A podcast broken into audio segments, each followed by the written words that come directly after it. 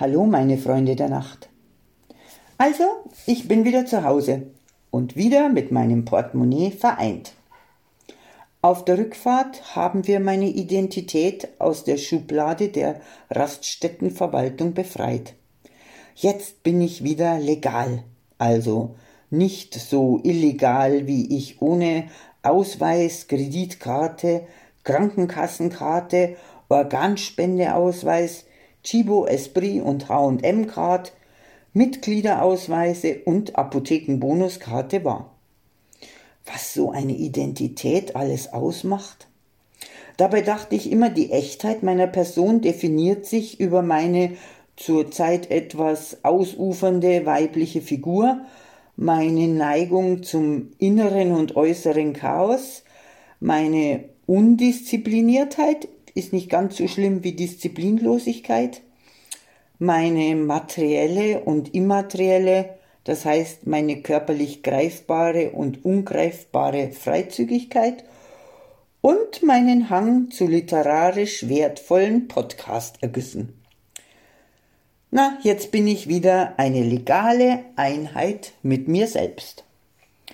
Hatte mir ja schon Gedanken über meine geistige Gesundheit gemacht mal abgesehen von den depressiven Phasen und der schon erwähnten Deppertheit. Aber der Raststättenchef hat mir die Geldbörse mit den Worten Das passiert hier oft übergeben.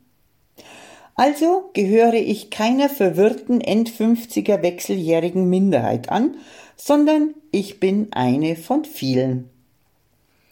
Das fühlte sich in diesem Moment sehr, sehr gut an, aber dabei soll es auch bleiben, denn so eine von vielen zu sein, war nun wirklich nicht mein Lebensziel. Da ging die Handynachricht, ich habe heute von dir geträumt, schon wieder in die richtige Richtung, obwohl der Traum nicht näher definiert war.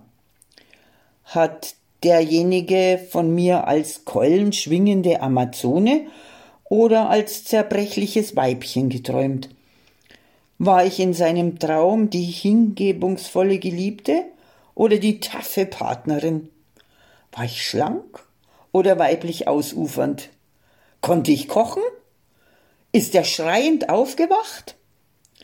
Wie auch immer, ich bin so besonders, dass jemand von mir träumt. Fühlt sich gut an.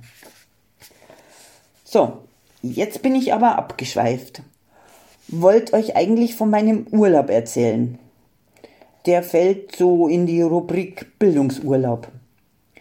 Kylie hat gelernt, dass es pünktlich Frühstück und Abendessen gibt. Sie besteht jetzt auch zu Hause auf feste Zeiten. Und das Betthupferl, das meine Reisebegleitung ihr angewöhnt hat, fordert sie jetzt vehement ein. Hunde sind gelehrig. Ich habe gelernt, dass zehn Tage zu viel Essen und zu viel Rauchen mega ungesund sind und begebe mich nun ins Nikotin- und Kalorienzölibat. Na, und meine Reisebegleitung hat gelernt, dass der Busen beim auf dem Bauch schlafen nur bis zu einem gewissen Alter und körperlichen Verfall hinderlich ist, weil dann kann man ihn einfach links und rechts auf die Seite klappen. So long.